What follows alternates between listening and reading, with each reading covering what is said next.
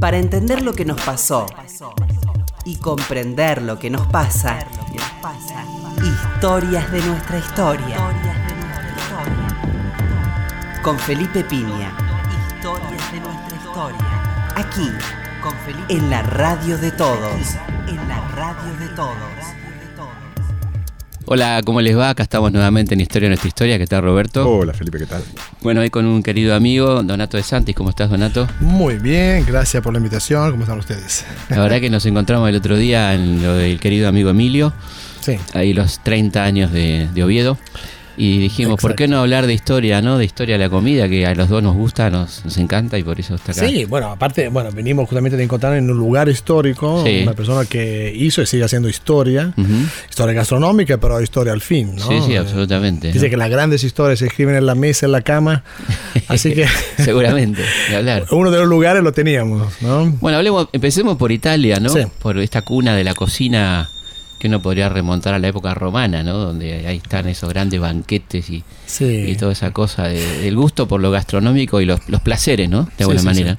Digamos que en la península eh, lo primero que, que no, digamos, los datos históricos que tenemos son eh, hasta los etruscos, Ujú. antes los romanos que realmente empezaron a tener el culto por los cultivos y por la, bu- la buena mesa. De hecho, el término lasagne viene de un término etrusco, viene de laganum, que significa una hoja estirada, Ajá. de la cual hay interpretaciones ah, en ah, altos releves encontrados de Etrusco, donde Ajá. hay señoras estirando sobre una piedra o algo lo que parece ser una masa, de ahí viene Ajá. el término lasagne, ¿no?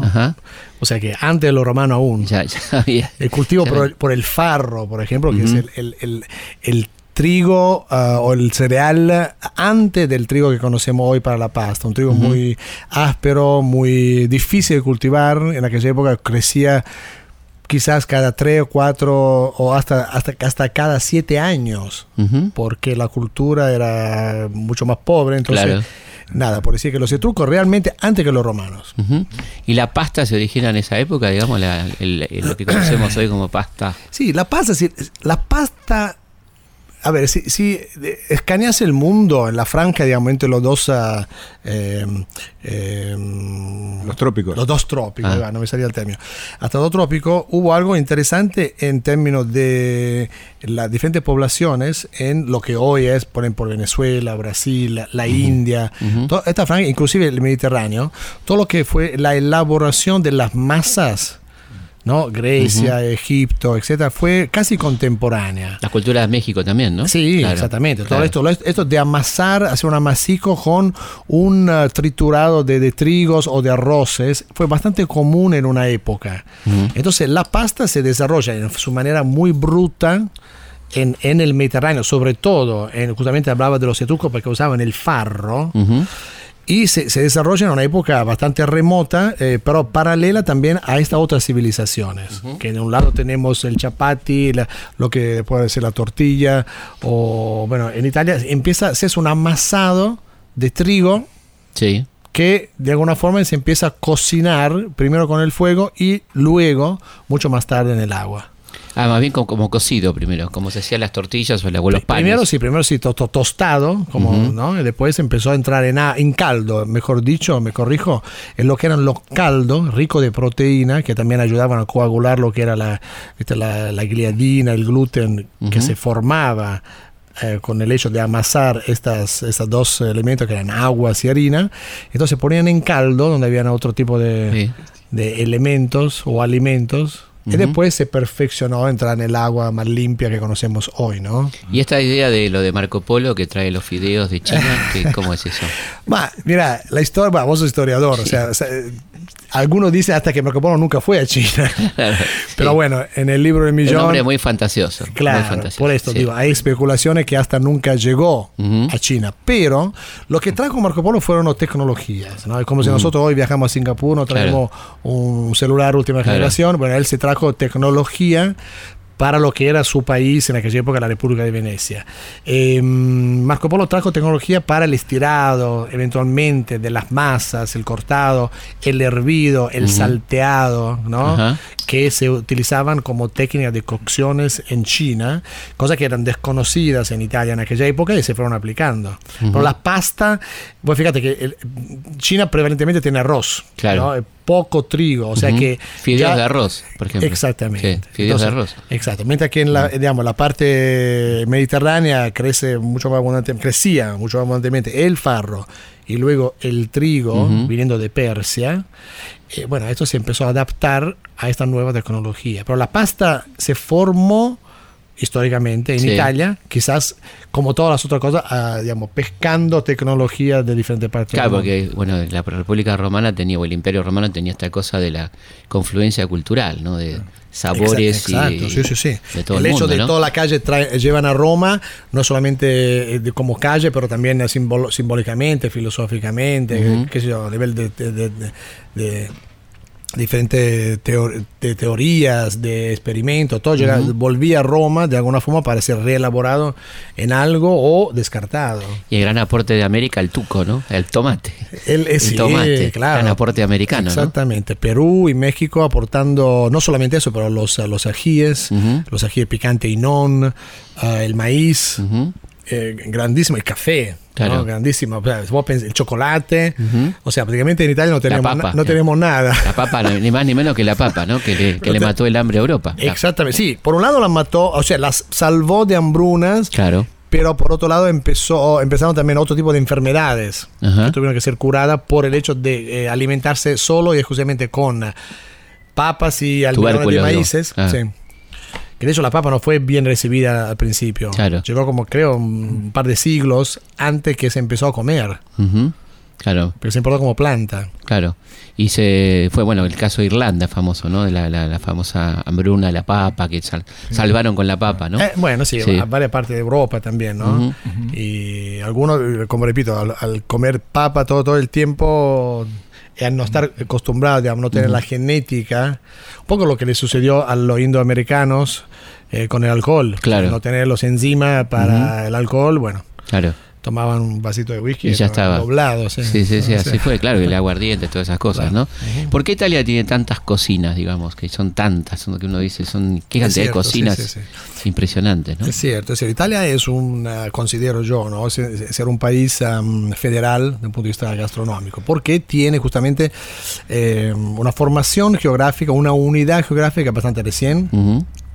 150 años, un poquito Claro. más, pero al haber sido feudos y eh, eh, propiedad, podemos decir, de diferentes culturas y países, es natural que se haya desarrollado en cada zona, en cada feudo, en cada ciudad, en cada castillo. ¿No? Italia lleno de Sí. castillos eh, casi a la par de Francia. Ujú. Entonces es lógico que se haya desarrollado un- una cultura culinaria particular, o sea, hecha Sí. un mosaico inmenso de, de- de- de tantas preparaciones. ¿no? Algunas desaparecieron en el tiempo, otras perduraron, otras se camuflaron, otras se. Eh, transformaron. ¿Cuál desapareció, por ejemplo? Ah, el uso, por ejemplo, de las abundantes especias. ¿no? Fíjate que, bueno, justamente Marco Polo. Claro. Y en la época de grande de renacimiento, donde Mm. todo era la- las artes. Sí.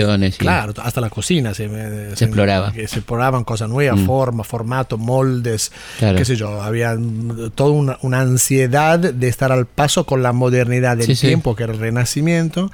Entonces las especias reinaban por todos lados, desde el salado al dulce. Eran Y también era el tema de conservar la carne, ¿no? Que era un tema Sí. complicado, ¿no? Exacto, muy bien. Y los sí. gustos fuertes, ¿no? Exactamente. Entonces, por ejemplo, los vinos, los vinagres, eran todo. Bueno, lo que podemos descifrar hoy, porque obviamente tenemos una testimonianza escrita, Claro. o podemos descifrar alguna receta, y cuando se la pueden hacer hoy, con los elementos de hoy, salen cosas bastante horribles al paladar. Por ejemplo, las recetas de Leonardo, ¿no? Leonardo da Vinci, claro, da Vinci, eh, ahí también se especula que él eh, tenía esta pasión para la cocina. Y también yo creo que él, él era, obviamente un gran inventor, y trató de inventar cosas para ah, agilizar la preparación culinaria.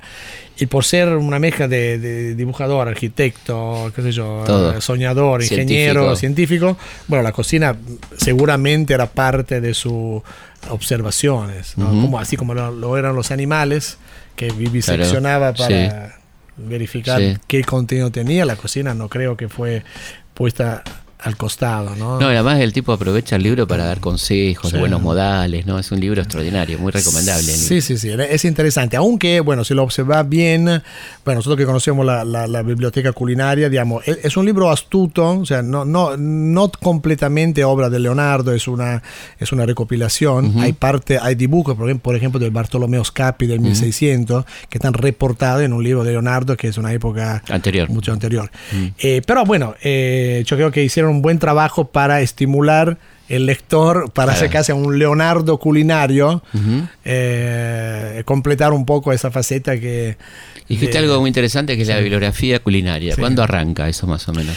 E creo que con De Re Coquinaria, la época justamente romana, uno de los, no sé si era un, un- un embajador, no me acuerdo bien, o un, o un emperador, pero que empezó a escribir el De Re Coquinaria, Ujú. donde empiezan con las recetas, con esta guía culinaria de cómo hacer, cómo conservar Mirá. las, ah, las comidas, porque vos pensás, los le- los legionarios, los ej- ejércitos, tenían que ir, poner, ponerle de Roma hasta lo que hoy es Bulgaria. Claro. Tenía que eh, darle de comida a los animales, Al, que traí, que eran los tractores de las armamentas, eh, de las provisiones, y a los legionarios eh, mismos. O sea que eh, había un, un ejército, adentro de un ejército, para pensar cómo llevar cierto tipo de comida o cómo procurársela en el camino y conservarla para los grandes periodos de batalla, ¿no? ¿Y qué se comía? ¿Qué, era, qué comida era esa? Hasta ahí, ahí desconozco, pero seguro, lo, lo que era seguro que siempre había una abundancia de piedra de sal, ¿no? Piedra de sal que se la entregaban los animales, primero para lamer, para recuperar todo el esfuerzo que Claro, hacía para calorías. Claro. Vendría a ser el, el Gatorade de la situación para los animales. Y, y- y para los soldados también, y que ellos usaban o como piedra de, digamos, de intercambio, ¿no? Ujú. Famoso salario. El salario, claro. Eh, o también como ut- utilizarlo para, nos- me imagino, pescar en un río, en un Claro. lago y bueno, conservar en, en, En tacho de madera con la sal para lo grande, lo largo camino. Mucha ¿no? carne, ¿no? Seguramente. Carne y pescado, Sí. hortaliza también, ¿eh? Por ejemplo, la famosa jardinera que se hace de verdura eh, bajo la sal, seguramente tiene algún tipo de reminiscencia con lo que hacían en su época los romanos. Y ya había en Roma restaurantes. Parece Como que se sí, ve, se en Pompeya, ¿viste? En Pompeya está el restaurante, ¿no? Sí, sí, Pompeya. Está la posada. Sí, Pompeya fue pensada con, con gran digamos, visión, prácticamente es la primera Las Vegas Claro. del Mediterráneo, donde prácticamente era el, el lugar donde eh, nada, navegadores o personas digamos, con una cierta disponibilidad de dinero podían ir y pasarla bien. Claro. Había termas, eh, lugar de encuentros, encuentros placenteros, otros menos. para decirlo. Muy bien, no, no sé, Sí, debería sí. ser la, la franja. Sí. Y vino no. de Falerna. ¿Eh? Y vino de Falerna. Faler. El vino, sí, el vino, sí, el el vino Falerno, Falerna que había que cortar con agua porque era porque muy era muy- espeso. eh, también era muy avinagrado. Claro. Sí, los vinos de aquella época eran, va, hoy serían imbebibles, Claro, ¿no? Claro. Eran jugo de uva casi, digamos, una fermentación. Fermentado, sí, bueno, sí, claro. sí. Eh, bueno, tenían estómagos Claro. fuerte, importante, ¿no? Y aparte ya uno empieza a advertir la diferencia claramente entre la comida imperial y la comida del pueblo, ¿no? O sea, evidentemente había una distinción, ¿no? Sí, en, sí, sí. en esas cocinas. Sí, la- lo, lo que decís es algo interesante porque abre una observación aguda sobre lo que es la comida del pueblo, que siempre pasa a ser la comida del, del, ah, de- digamos, del, de la persona que tiene más capacidad económica. ¿Por qué? Porque la comida del pueblo es mucho más interesante, es mucho más distinta, el, Más la- ingeniosa. más ingeniosa, pero más divertida, más am, eh, fuera de la ley también. Claro. Vos pensás que en la, en la Casa Patricia, los castillos, llámense los lugares ah, mundanos donde la- el aburrimiento era la orden del día, Ujú. las famosas escapadas a- hacia las provincias, podríamos Ujú. decir, en búsqueda de o de aventura o de hacer maldades Mm. y también de eh, refugiarse en posadas o lugares donde realmente se encontraban con gente que comía ponerle cola de ra- el ra- rabo. ¿no? Voy a decir, Claro. Oh, rabo. Era una, una cosa obrobiosa, quizás en una, en una casa, ¿viste? de- como- y pero, ¿viste? Al ver cómo se tiraban encima y disfrutaban, y, ¿eh? Ujú. estos platos de alguna forma eh, transmigran. Claro. esta barrera, ¿no? Claro. Pasan a ser de eh, propiedad patricia, de alguna forma, no todo, ¿no? Pero de alguna forma, o por lo menos lo que son la parte de curandería. Ah, claro. Toda la parte de porque, porque el- ¿quién, quién es el que sufre más la gente que está en el trabajo Claro. que se lastima que qué sé yo está expuesta a la intemperie entonces tiene que inventarse remedio Claro. hoy tenemos Pharmacity Sí. que tampoco te resuelve todo pero en aquella época las, los, ah, los, Sí. ah, los inventos, los ingenios, que no todos eran, eh, digamos, tenían efecto, siempre transbordaban hacia la, la familia Patricia Claro. por el conocimiento de que pues se transformó en doctorado, en ciencia, de que sea estudio de la botánica, lo que vos quieras, pero siempre viene de la real, real necesidad Claro. De, De, la gente. ¿no? Claro, y ahí entonces ahí va, se va tomando lo popular como lo se va como Sí, sí. Ah, haciendo cosas- exquisito, ¿no? Exacto, hay cosas que sí, que, tra- que han traspasado, y han, se han, por supuesto, después magnificado o cambiado de nombre o, da- o se le dio un nombre un poco más fra- francesado, porque era común en cierta época de afrancesar un poco todo para eh, sacarlo de la, de la vulgaridad Claro. de, de todos los días. Ponerle ¿no? hasta nombres, claro, Sí, franceses. sí. Eh, sí. ¿Y cuáles son las dos las, las grandes cocinas de Italia, digamos, los lugares que, Bah, eh, haríamos un, un, digamos, de- no quiero darle una- un, diciamo, un- hacerle dispiacere, come dice, una, desprecio? desprecio a los demás. Pero digamos, las cocinas que más se destacan, Sí. eh, no necesariamente en este orden, son, eh, la encontramos en Sicilia, Puglia, eh, Cerdeña, eh, Toscana también. Emilia Romagna, Sí. Piemonte. To- toda, Sí, toda sí. Italia. No, son 20. Sí. Te nombré 4 o 5. O sea, que alguna que tiene una cocina, por supuesto, muy importante, menos conocida. Menos Ajá. conocida, pero al visitarla en, en, en situ, cualquiera se da cuenta que es tan válida quizás como la otra, pero al no tener un paladar tan entrenado, eh, eh, quizás es más difícil reconocerla como tal, como Claro. italianas. ¿No? Un poco lo que yo traté de hacer en el, en, en el, en el último libro. Pura donde- pasta. Sí, eh, hice una mezcla de mm, recetas, eh, son, eh, antes que todo son todas tradicionales, Ujú. de una cierta zona, Claro. alguna conocida y otra no. ¿no? Pero justamente en manera de hacer cultura, Sí. de acercarse a abrir un poco el abanico de lo que son, que son la boloñesa o el pesto, que son Sí. dos salsas muy simples que encima son las más, más largas y más difíciles para hacer, pero hay, hay muchas otras Acá parece cosas. lo único, ¿no? Eh, no, están, están ahí, están Sí. ahí, pero hay otra cosa también Sí. para que el público pueda... Y hay una llamada al pie muy importante. ¿A qué, ¿A qué pasta se le pone y con qué salsa se le pone queso y a cuál no? Porque es un problema que tenemos Ah. cuando vamos a Italia, que somos Sí, muy sí, sí. maltratados allá. Yo no sé de este- de esto. Ta- a mí en un restaurante se enojaron porque pedí, ¿En serio? pedí Que a vos te- parmesano. testigo. Ah, ¿Vos sos testigo que a vos te retaron? Me retaron, me retaron. Pero porque, a ver, me retaron porque ¿qué es lo pedí, era, era una salsa rica y uno tiene el reflejo argentino que Mm. todo lo que tiene tuco o tomate le pones queso. Y el mozo me dijo, muy amablemente, me dijo, de ninguna manera, no le voy a traer, me dijo. ¿Pero dónde fue eso? Eso en Roma. En Roma. En Roma es, muy, es, es raro la ciudad de Roma por, en este asunto, porque el romano es parecido un poco al, al porteño, ¿no? Tiene esta cosa, digamos, mm, pseudo arrogante. Citadina, claro. Citadina, tipo, Sí, ah, bueno, sí. no. o- o- Canchera. Sí, sí, Sí. no sé si porteño o cordobesa, pero una, una mezcla entre los dos. Rosarina también, ¿por qué Rosa- no? Pero quiero decir que sí, el, el del queso es, es un poco un mito, digamos. A ver, nosotros como italianos reconocemos naturalmente qué tiene, qué, qué con, digamos, qué pasta queda mejor con queso o no. Mm. Ejemplo, una pasta con fruto de mar obviamente no, No lleva, lleva queso. ¿no? Aunque, digamos, quizás con algunos frutos de mar un poquito de queso en Mm. alguna preparación no, no molesta.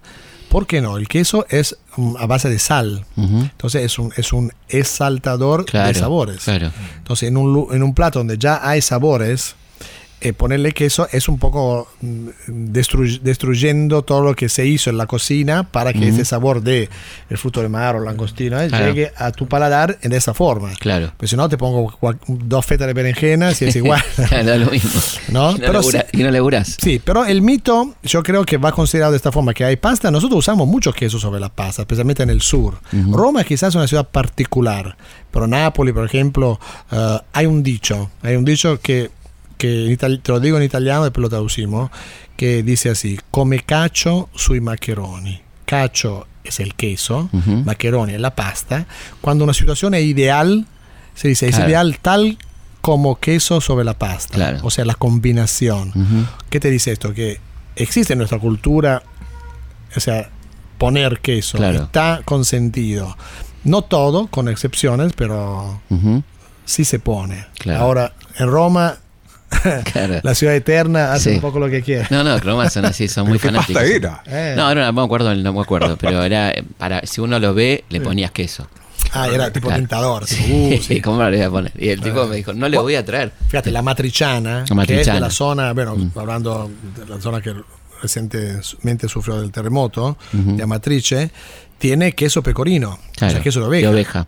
Qué fuerte. Eh, es fuerte y tiene eh, Sí. ese guanciale, que es el- Sí. un, un fiambre de, de, de- carrillera, de cerdo, eh, cebolla, ajo y, y tomate, ¿no? Ujú. O sea que ll- lleva, te llama por el pecorino Ujú, claro. y te lo dan con el pecorino. Por esto me sorprende, ¿no? El pesto mismo se hace Sí. con una mezcla de pecorino y de parmesano. Parmesano con nuez, eh, no, con piñoli. Pinole, exacto, pinole, Que exacto, acá no se consigue mucho. ¿no? Sí, sí, ¿Sí? yo tengo. tengo. ¿Ah, sí? Sí, Hay kilo. que ir a- No, en serio, ¿eh? la- la boutique sí tenemos. iremos, iremos a Ah, buscar, porque es impresionante que, que ponerle nuez, que no hay nada que ver. Eh, pero la nuez, la nuez eh, literalmente habría que pelarla blanca porque tiene un poder de, de ennegrecer. Y amarga aparte. Y eh, la piel, Claro, realmente claro, la piel sí. es muy astringente. Claro. Entonces, si vos la, la pelás completa, la, la haces blanca, digamos que sí, tenés un pesto un poco más digamos, aceptable, ¿no? Pero eh, eh, tradicionalmente es el piñón. Seguimos en Historia de nuestra historia charlando con Donato de Santis.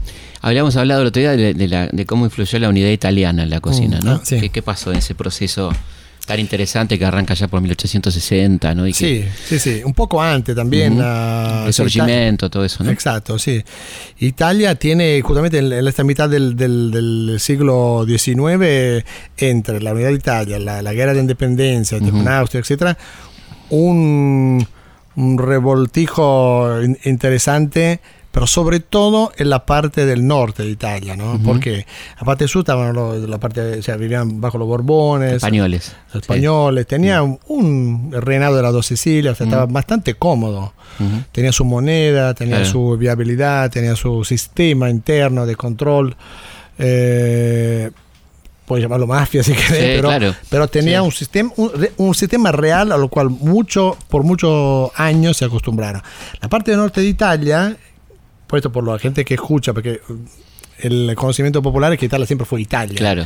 No, antes Italia era, o sea, ge- geográficamente la bota es, Es muy bueno lo que vos dijiste antes, ¿no? Que Italia tiene 150 años. Sí, Italia como, Ita- Sí. como así en conjunto, ¿no? Sí, porque uno cree que son los 2000 años de historia, ¿no? Eso es otra cosa. No, no, pero los romanos Sí, hicieron sí. el- su imperio, etcétera. Pero de- después de eso, cuando se cayó en el 300 y Desapareció. eh, como que fue tierra de todos. ¿no? O de nadie. Y pero sí, o de nadie, o de nadie, pero to- todo muy ah, así un mosaico Claro, de, de, de varias sí. cosas. Entonces, en el norte de Italia se desarrolla esta eh, coincide también con, un- con una, una crisis económica importante, una crisis eh, monetaria, bancaria de parte de Piemonte, Ujú. ¿no? ¿Vos sos piemontés? Sí, Eh, sí. donde prácticamente el, el- em, adentro de la decadencia de la gobernabilidad de ese, de ese momento, bueno, se le ocurrió decir, bueno, ¿qué hacemos? Necesitamos re- eh, re- recaudar fondos. Eh, ¿Cómo recaudamos fondos? Bueno, si unificamos el país, como de alguna forma fue eh, sueño y diseño de varios, Ujú. eh, llámase próceres Claro. de- italianos de aquella época, de unificarlo. Bueno, digo, que mejor hacerlo bajo esta luz y de paso, bueno, al ser unido, impuesto, por supuesto, Ujú. eh, entrada de otro tipo, y podemos saldar nuestra deuda con Francia, con Austria, lo que sea. Claro. ¿Qué pasó? Hacemos una breve paréntesis si querés histórica, Sí, porque sí, bueno, sí. yo vengo del sur de Italia, aunque Ujú. soy nacido en Milano, entonces tengo sangre, eh, no digo borbónica, pero eh, puede ser, digamos, Claro, ¿no? ¿por qué no? Eh, Pero seguramente de, em, em, de, de brigantismo, ¿no? Ujú. Que fueron eh, esta fuerza que se estableció en defensa de las corribandas ah, del ejército piemontés que vino junto a otro desde el sur de Italia con Garibaldi para unificar pero con una con un permiso, con un pasaporte y, sí, virtual de hacer todo lo que querían. Entonces, Ujú. por esto que hubo hubo prácticamente un gran ah, genocidio interno, ¿no? Sí. Bajo la luz de la unificación de Italia, digamos, a partir del río Po hacia el sur. Entonces, el intento era unificar Italia para eh, de por un lado la- el tricolor, la bandera, y por el otro la necesidad económica. Pero en todo esto, Italia siempre vivió su realidad gastronómica por ser un país muy fértil Ujú. y muy dedicado al agropecuario, la Claro. pesca, ¿no? Ujú, Estamos hablando donde claro. total, todavía había, no digo un mercado, pero la gente que era, que era menos, no- la industria era prácticamente eh, concentrada en la parte del norte de Italia, Claro. el centro-sur era todo agro- agropecuario. Claro, todos campesinos.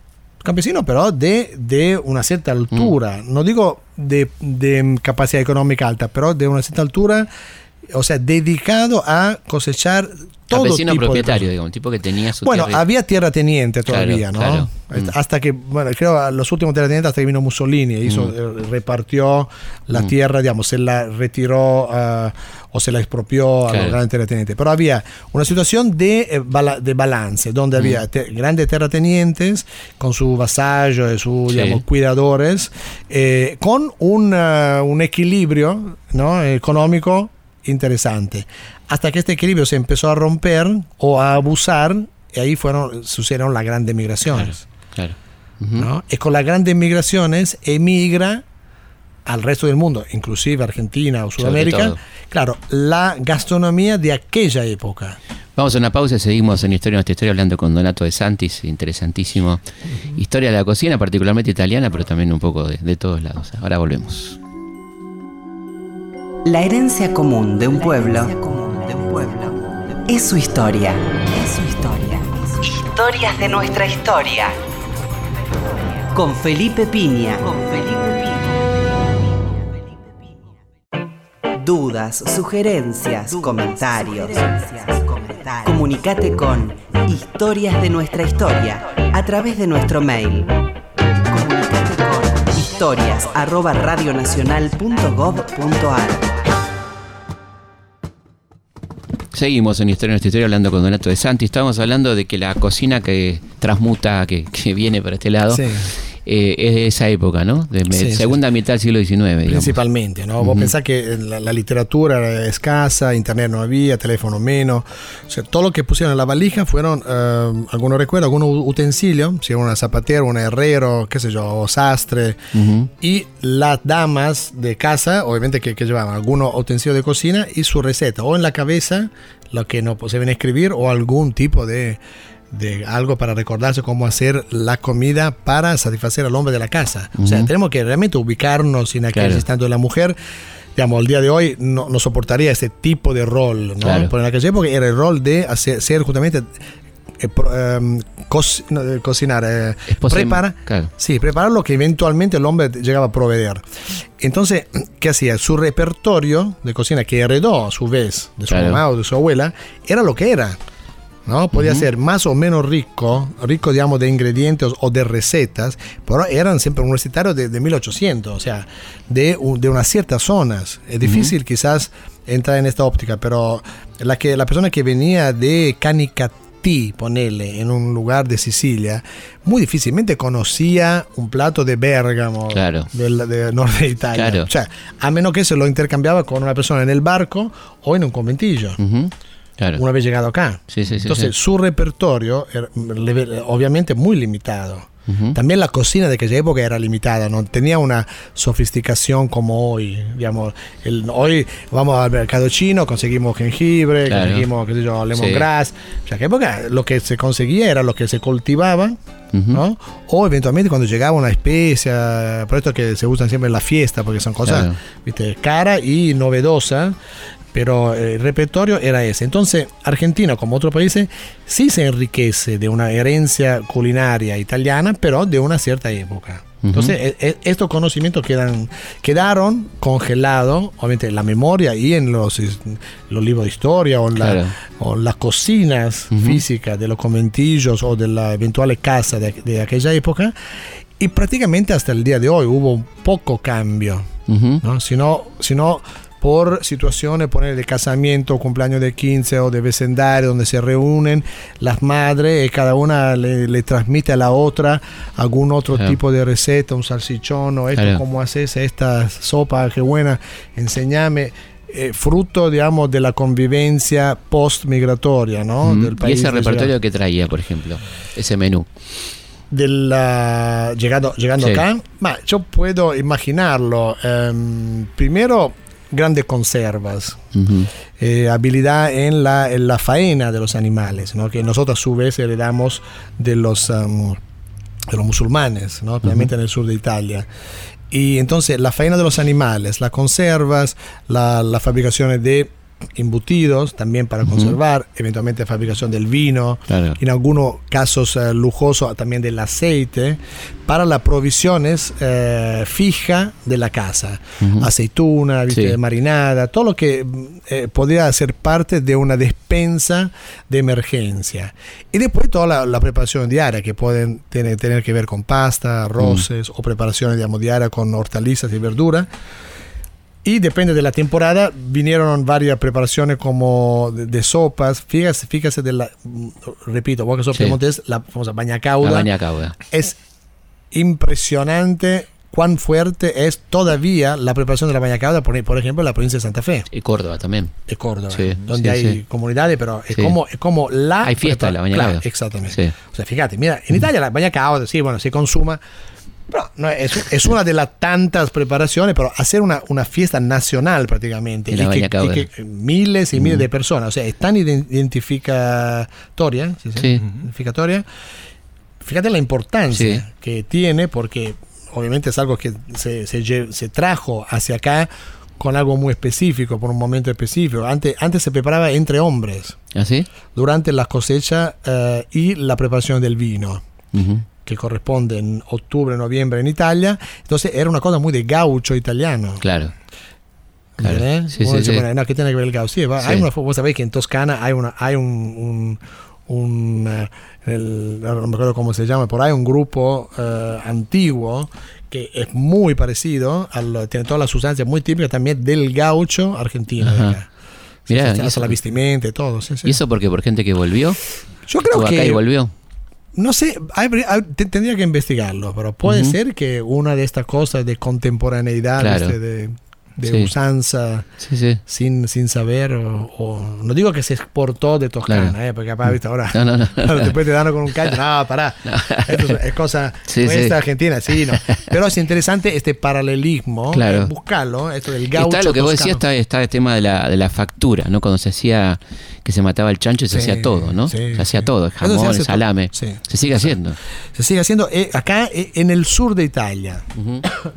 Resistió, de hecho nuestra familia lo, lo- lo seguimos haciendo. Es la gran reunión y es un, es un acto realmente de sobrevivencia donde hay el faenador, que es la persona ¿viste? que todo el mundo ¿viste? lo respeta, toda la mujer ¿viste? lo Claro. es el macho de la situación, que va de casa en casa. ¿No? Es el que. Porque no, no, no es sencillo, digamos, clavarle, viste, el- el, la- el- la bayoneta al, al cerdo, que encima hoy son más o menos, antes pesaban 200 y más kilos. O sea, Ajá. había que animarse a hacerlo. ¿entendés? Entonces, era esta persona que iba de, de casa en casa, en el, el invierno ponerle así a 10, 12, 15 familias, y después toda la familia quedaba con la, mm, digamos, la, la- la repartición, la, Claro. primero toda la, parte de la factura, justamente Ujú. como decís vos, la, recogida de la sangre. La sangre para la morcilla. En morcilla o para postre o para conserva. ¿Para postre, sí? Sí, sí, sí, sanguinacho con harina de castañas, con Mirá. pasa de uva, con chocolate también o cacao. Mirá. Postre espectacular. Y romero, romero y granito de sal arriba. Es una cosa Con sangre. loco, sí, con sangre de cerdo. Sí, Mirá, sí. no sabía eso. Sí, sí, la pasta con la sangre de cerdo. Mi pasta al día de hoy, ahora está pobre, ya está como en camita, no, no sé si, ¿eh? pero hasta un par de años durante el invierno, a mi mamá tenía que hacerle la pasta condimentada con la sangre de cerdo. Cosa que uno, bueno, dice, wow, esto es cosa de, ¿viste? de tipo de Walking Dead, ¿no? pero es así, en mi papá es, es- es muy ancestral esto. Es casi como una escaramancía, como por decir, lo tengo que comer todos los años. ¿no? Tiene un gusto fuerte, por supuesto. Claro. Con pecorino, después se le pone hoja de menta, de albahaca, ¿no? Pero se tiene, eh, toma este color violáceo Claro. y se coagula con el calor de la pasta. Vayamos a la pizza que es tan diferente del norte al sur en Italia, ¿no? Y que está extendida en toda, está extendida Sí, en toda la península, ¿no? En todo el mundo, la pizza es el... No, pero digo, el- históricamente hay pizza. Incluso hay una pizza que tiene que ver con la unidad italiana, que es la margarita, ¿no? Sí. Va, eh, hablando de pizza también es una cosa, wow, mm, el término pizza, eh, a ver, para no abrir una caja de gusano, el término pizza es napolitano, Ajá. ¿no? Definitivamente. Claramente napolitano. Nápoles. Ujú. Nápoles 1600 para adelante. Ajá. Eh, después, obviamente, se, eh, hablamos de lo mismo, o sea, la contemporaneidad de hacer ciertas cosas. Como hoy, por ejemplo, todo el mundo hace una espuma de, de chocolate. Claro. Y bueno, ¿de dónde es? Claro. Es de Neuquén, es del chef este, o Claro. del otro, viene Sí, de sí, España, pero todo el mundo lo hace ahora. ¿De, de- de quién es? Sí. ¿No? Entonces la pizza creo que sufrió este mismo eh, misma expansión, pero sí nació en, En Nápoles. Nápoles. en 1600. Después se, se interpreta o, se hace, por ejemplo, en Roma, se hace con una masa distinta, Ujú. mucho más Sí, finita. sí, mucho más finita, Sí. casi, digamos, casi más crocante, mucho más piso. Casi panqueque, digamos. Sí, sí, exactamente. Mientras la napoletana es mucho más eh, suave, Más nuestra, un más de la nuestra. más leudada, sí. No, acá no, acá es otra cosa. Claro, es otra día Fui pizza. a la meseta también a comer, era una cosa sí, buenísima, ¿no? Claro. Pero no, o sea, O yo la miraba, eh, o guerrino, Claro. o yo le, le decía a mi hija, "Ve, esto, mm, e- esta es una pizza buena, pizza argentina, pero mi hija que conoce, que comió en Italia, obviamente la comió, le encantó, pero reconoce que es distinta. Claro. O sea, se llama lo mismo, pero es totalmente distinta. Ujú. Entonces vos decías, en toda Italia sí hay la pizza de la Trevisana, en Milano también eh, hay cierto tipo de pizza, pero que importaron los napolitanos mismos. Ujú. ¿no? En Sicilia hay otro tipo de pizza que es más parecida a la que se hace acá. Claro. O, o- en Nápoles también come pizza bastante parecida a la de acá. eh, sí, sí, O, o la deep dish tipo la que hacen en Chicago, ¿no? Ujú. Es más similar a la que se come acá, ¿viste? Esta gro- gruesa. gorda, así, gruesa, bien leudada, casi torta, ¿no? Claro.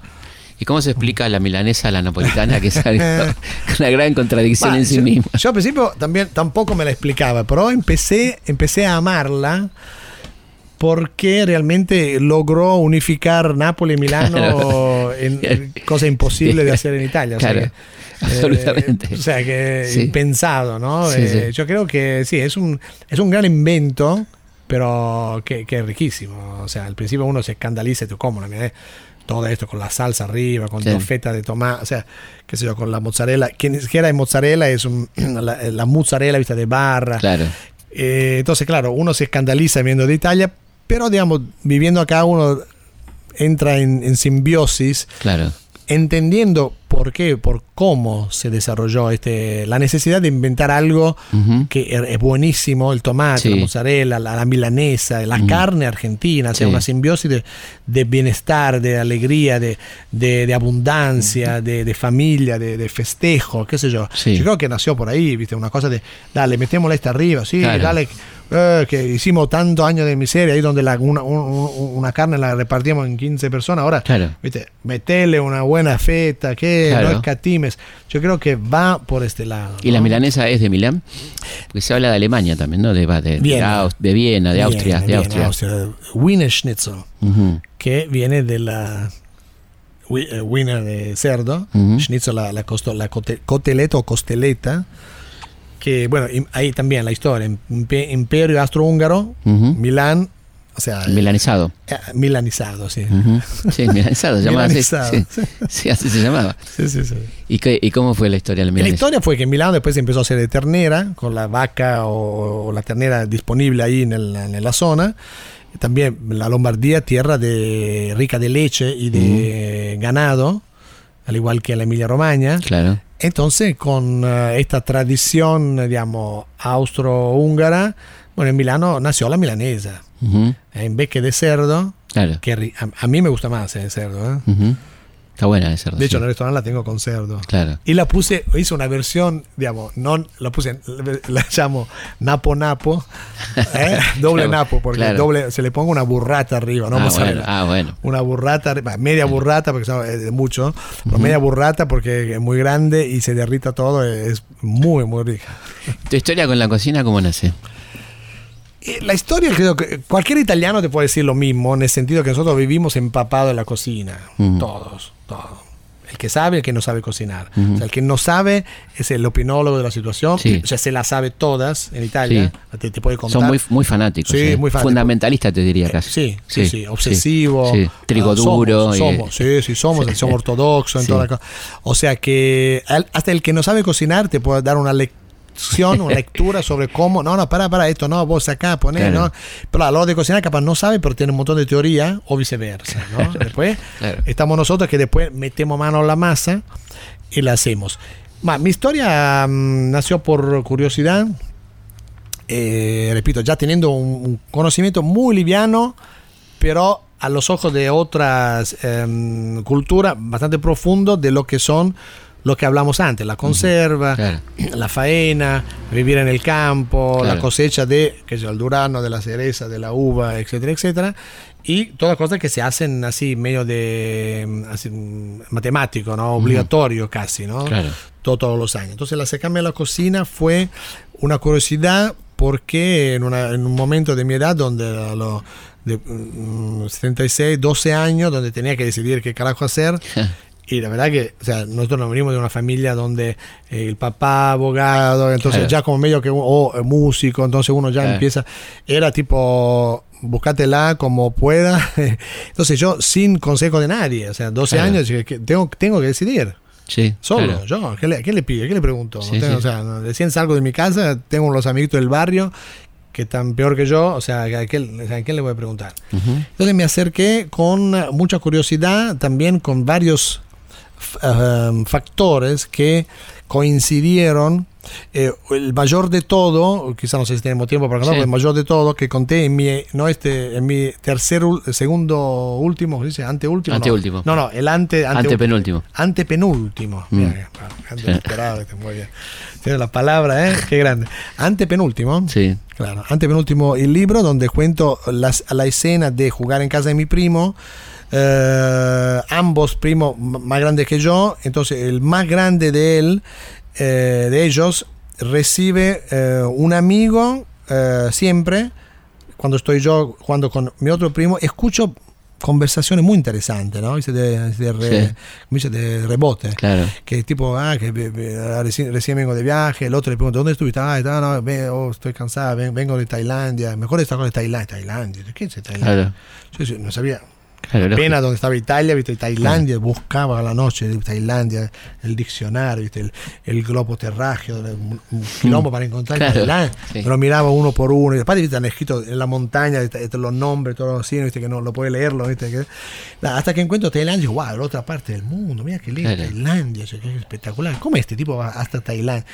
¿Qué hace? ¿no? Hablaba ¿no? siempre ¿viste? con esto, ¿no? Tengo- sí, pero ahora tengo que ir a jugar al tenis, ¿viste? con el dueño del hotel, ¿viste? no, pues estoy saliendo con la I, hablan de minas, y digo, wow. Acá está. Ella, ¿quién es este tipo? no? Le pregunté a mi primo, me, me di coraje un día, le dije, che, ¿y este qué hace? No, este es un amigo mío, cocinero, ¿viste? Se Ya está. va por allá, por acá. Cocinero. Yo dije, ¿cómo, pará, se me llama cocinero? ¿Cómo es este cocinero? Tiene, debe tener escaso 20 años. Digo, ¿cómo, es Claro. esto, no? Viste, se te abre el mundo de golpe, Sí. ¿no? Entonces yo entre el golpe de Tailandia, el golpe de cocinero, y descubro que existe una profesión que es cocineta. No, dejate de joder. Y después descubro que, también jugando en fútbol, que hay una escuela de cocina. Digo, la mierda, no, no puede ser. ¿Cómo es? ¿Dónde? O sea, ¿viste? Yo digo, no, quiero conocer esto. Yo quiero, yo quiero, ese, quiero mundo. ser este, lo que hace este chabón. O sea, Claro, a este mundo. yo no es que quería cocinar, yo quería viajar, yo Claro. quería conocer, irme A Tailandia. por todos lados, sí, Tailandia o, o sí, donde Claro. sea, qué sé yo, tío, sí, este cocina, ¿eh? barco, hablar de barco, viste, de Claro. aviones, tío, wow. Entonces ahí eh, eh, conseguí donde estaba la escuela, voy con, también con mucha curiosidad, digo, ¿cómo puede? No, no lo puedo creer, que hay un lugar donde te enseñan algo, este está buenísimo. Yo Claro. estaba buscando para que me enseñaran Claro. algo a alguien, ¿no? Tenía otras ambiciones, por supuesto que eran quizás impensables, ¿no? Por la situación económica de mi familia en aquella época. Dijo, bueno, esto está buenísimo. Me informé, esto perfecto, es una escuela que mm, hasta estatal, así que no tengo que tener Claro. demasiada, eh, tengo que pagar los libros, Claro. me, hice- me informé de todo. ¿no? Bueno, está bien, está al alcance de mi posibilidad, digo, perfecto, dale, vamos. Me encontré con un amigo ahí mismo, que iba del mismo pueblo, que fue casi con las mismas razones. Nos encontramos y me dice, vos también, ah, sí, eh, terminamos siendo compañeros de la misma clase Mirá. por los tres años y después compañeros de trabajo por una beca que nos llevó a uno de los mejores restaurantes de Italia, como haber sido uno de los mejores alumnos Claro. del curso. O sea que tuvimos bastante tiempo juntos, pasando Claro. lindas experiencias. Seguro. Y ahí empezó la aventura, pero son una, empezó la aventura, pero siempre basada sobre la curiosidad. Yo lo, lo dije un montón de veces, yo no tuve una vocación o una inspiración, viste esta cosa, Sí. ah, viste que todo el día me la pasaba Sí. con el delantalito, cocinando panqueque para la abuela. No, yo, yo, eh, hacía cocina tipo, digamos, grosa con mi familia porque eran tipo, había que cocinar las habas, había que, viste, sacar a la casa, eran actividades campestres de- Ujú. de- que tienen que ver con la comida, pero yo tuve la, la- la- digamos, se me abrió la luz, se, digamos, eh, así, de lo que quería hacer mucho más tarde. Claro. ¿no? Cuando sí. ya había viajado, ya había obtenido varios reconocimientos y me, me di cuenta de que podía ser una elección de vida, ¿no? ¿Y cómo llegaste acá? Y acá con la misma curiosidad, Ajá, claro. Claro. con la misma curiosidad de siempre, quizá de niño inquieto, a, viste, yo soy dragón de madera, o sea que voy viste, siempre buscando ese tipo de, de- de situación nueva. Conocí gente argentina, en el- en- dando vueltas en Miami, en Nueva York. Entonces Argentina también eh, me hizo un efecto tipo Tailandia, o sea que al, al saber dónde estaba, ¿no? yo viví, claro, viví en Italia de, de chiquito, yo soy- del 64, la época, digamos, difícil de Argentina, yo tenía 14 Claro. años, entonces eh, el- los noticieros también Mm. no- nos, nos mostraban una Argentina dura, Complicada. difícil, complicada. Entonces, la Argentina era siempre un lugar donde mi papá me decía, bueno, ahí viven muchos italianos, hay muchos Claro. muchos de nuestros connacionales. Después estaba el fútbol. O sea, eran, eran, eran contradicciones muy interesantes, ¿no? Claro. Y siempre quedó, digamos, en la parte trasera de mi cerebro, un país que existe, que con la cual hay algún tipo de conexión, ¿no? Para el el mundial, Bertoni, ¿ves? un tipo claro. vería escrito abajo Bertoni. Yo, ¿cómo? Claro. como un tipo que se llama Bertone Es que juega contra nosotros. es con Argentina. Claro. Ah, no, pues, claro. claro. Entonces ahí eh, eh, aprendí la migración. Claro, ¿no? Ah, claro. mirá, no sé, ¿no? Claro, Sí, sí. estaba, qué sé yo, Lartigochea, que son todos estos nombres Sí. vascos, pero cuando aparece un nombre italiano, yo, ¿cómo? Me causaba mucha, mucha atención, mucha, me llamaba mucho la atención. Entonces, para volver, vine, vine acá por esta cosa de curiosidad. Argentina Claro. que había quedado en esta memoria. ¿eh? Debe ser un país lindo, interesante, qué sé yo, vamos, qué Sí. sé yo, vamos a ver, conocer. ¿Y te gustó? Vine y me, me encantó, después volví, ¿no? En varias ocasiones para quedarme. Ujú.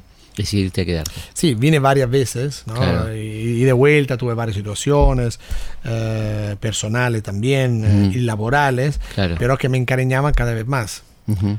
¿no? Vivía en, vivía en Nueva York en aquella Claro. época, y tuve que decidir, bueno, o un lugar o el otro. Claro. Continuamos en la historia de nuestra historia, charlando con Donato de Santis. ¿Y qué opinas de la, co- la- ¿Hay una cocina argentina? ¿Existe la cocina argentina? Está existiendo, Está existiendo. Está, se, está, se está formando. Yo lo vi desde el principio, donde había, obviamente, mm, cuando uno puede envisionar la parte histórica de cómo se forma Sí. un país que se dedica a formar el país, no tener una, una, una cultura gastronómica. Claro. La cultura gastronómica eran los hogares. Era o en los hogares o como un negocio. ¿No? Claro. Ustedes saben mejor que yo, si los gallegos hacían los negocios de la, de la gastronomía, algunos otros también, pero Mm. principalmente todos los gallegos. Era un, era un sí. negocio, o sea, Sí. la gente la, eh, trabaja, están construyendo el país, al fin de semana están cansados, salen a comer con la familia. Mm. ¿Dónde van? A lo de los gallegos. ¿Cuántas mesas? 400 personas. Claro. Entonces, Poca onda, ¿no?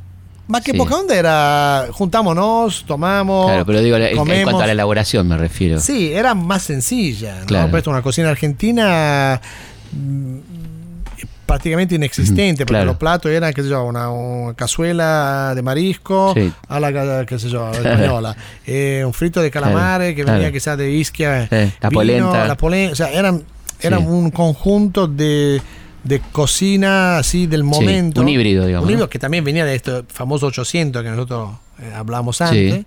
Pero no, no era aspiracional. ¿no? Sí, sí, no, no había. Hasta que llegaron los, los pioneros de la situación, este, Gato Dumas. Ujú.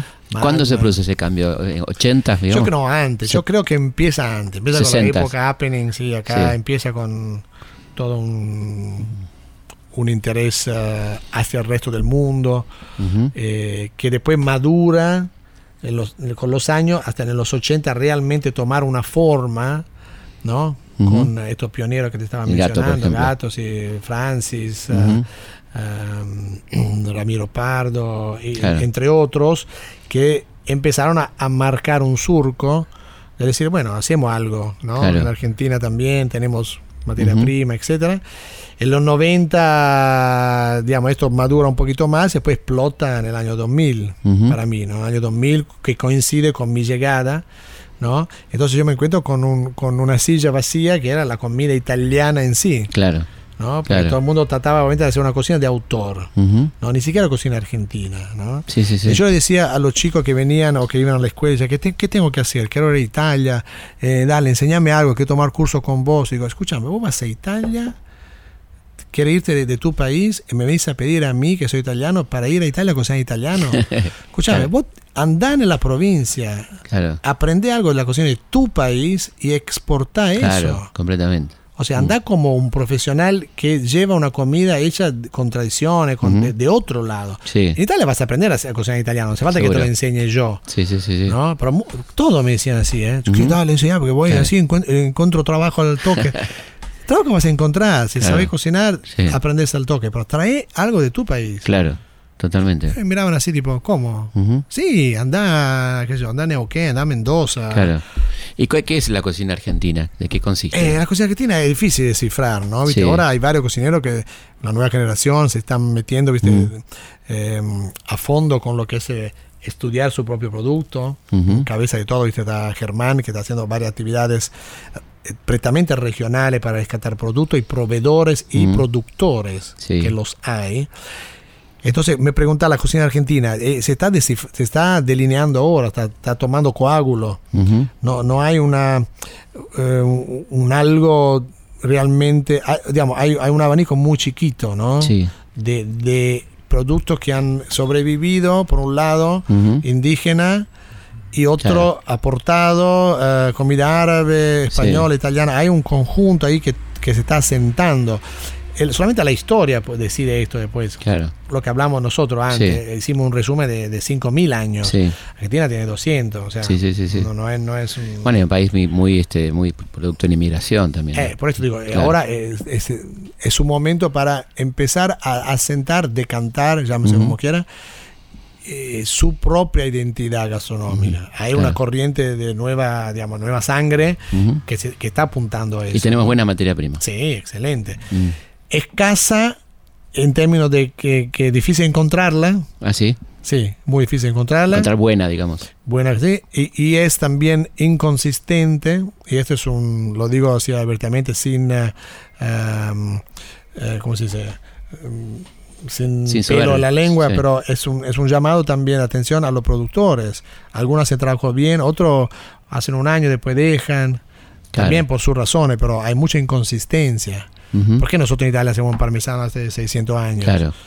No, uno dice, Sí. bueno, sí, pero acá la economía, ¿viste? No te pagan Mm. nada, la leche, Sí. un quilombo. eh, Ese es un tema, el parmesano Eh, eh. Es, es un tema el parmesano en Argentina, ¿no? Bueno, Difícil. pero, no es malo, es, una, es un esfuerzo hasta copiar obviamente un queso perfecto. Mm, No es malo, es distinto, sí, ¿no? Pero eh, hay otro producto que vale la pena si solo se producieran con constancia, Claro. solamente con la constancia puede perfeccionar. Si lo sé 10 años, después el deja todo, Claro. el que toma después el- empieza Claro. de cero también. Sí. Eh, Entonces siempre se empieza de cero. ¿Y el ¿no? vino argentino qué te parece? En Argentina eso es espectacular. Ujú. El argentino es un don de la naturaleza. O sea, eh, ya cuando vas a Mendoza decís, la montaña, la, la, la- la cordillera, la llanura, Sí. el clima, y decís, esta es tierra de vino. O Ujú. sea, el que llegó ahí lo vio. Claro. Eh, lo vio, dijo, acá le vamos a meter porque era todo virgen. Sí. Pero es como el regalo divino por una Ujú. tierra inmensa. O sea, es como realmente, no sé, como... eh, no podía ser otra cosa. ahí. Sí, sí. Es la historia de muchos italianos también que vieron Sí, eso antes, ¿no? Sí. Obviamente, en desde- entre San Juan, Mendoza y donde, bueno, con las tradiciones italianas y españoles también, ¿no? Sí. Pero sí, con lo- lo- como me dicen muchos, varios, los italianos quizás tuvieron mucho más que ver Mucho protagonismo. con la vinificación como Totalmente. corresponde y la visión, ¿no? Mm. O pensás que eh, eh, vi un documental hace poco italiano que agarran lugares, agarran las tierras, la examinan con las manos para ver si es buena Claro. para una cosa o para la otra. Sí, sí, sí. Esta sabiduría que se te la manda. Claro. Y quizás muchos vinieron acá y también pusieron Sí. en marcha este tipo de conocimiento. Historia épica, ¿no? Porque la historia, la Eh, historia del vino. el vino argentino es, Sí. Eh, o- sale sí o sí. Por eso yo digo, voy a hacer otra, otra, otra, otra declaración. Basta de sulfitos. Claro. Hagan el vino natural. Eh, En Italia ahora está muy de moda, se llama el vino libero. Claro. Libre, ¿no? Que acá el vino sale bien, no hace falta meterle. Ninguna cosita, Sí. ninguna química. Después cada uno, obviamente, eh, qué sé yo, es Cabernet, será Malbeco o. Sí. Chardonnay, qué sé yo. Pero es tan generosa la tierra, ya sale un vino que es espectacular, no hace falta. Ninguna pichicateada. eh, ¿no? Digo, ¿por qué no usufructar, hacer usufructo de un producto tan noble? Bueno, estamos llegando al final. Muchísimas gracias, Donato, por la visita. Súper interesante. Gracias a ustedes. Y este, bueno, recomendamos el libro Pura Pasta, eh, el último libro de Donato, y los antepenúltimos y el penúltimo. Muchísimas gracias por, la- por Gracias la a visita. ustedes, gracias Nos volvemos a ver la semana que viene aquí en Historia de nuestra historia. Hasta la próxima. Historias de nuestra historia. Conducción, Felipe Piña. Coconducción, Roberto Martínez. Producción, Martín Piña. Archivo, Mariano Faín. Edición, Martín Mesuti.